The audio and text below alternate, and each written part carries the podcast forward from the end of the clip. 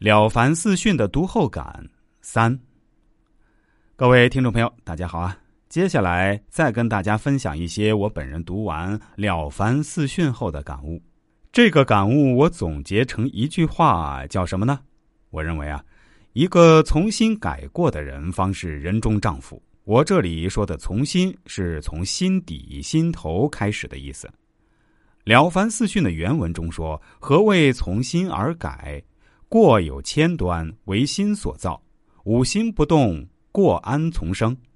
按照惯例，我也继续给大家翻译一下。那意思是说，什么叫从心改正过错呢？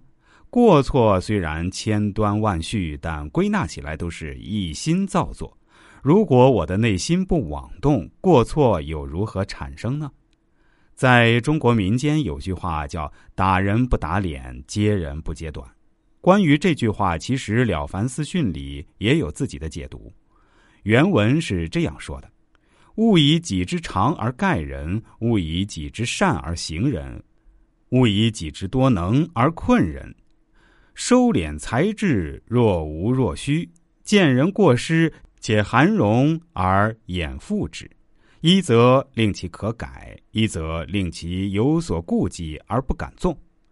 见人有微长可取，小善可录，幡然舍己而从之，且为艳称而广述之。我们翻译成现代文是说，一个人千万不要以自己的长处去掩盖别人，不要以自己的善事来彰显他人的不足。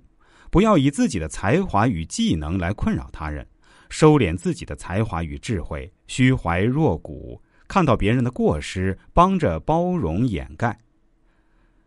一来可以让他自己反省修改过错，一来可以让他有所顾忌而不敢放纵。见到他人稍微有些长处可取、善事可标，就要向他们学习，并要交口称赞，广为他人传播。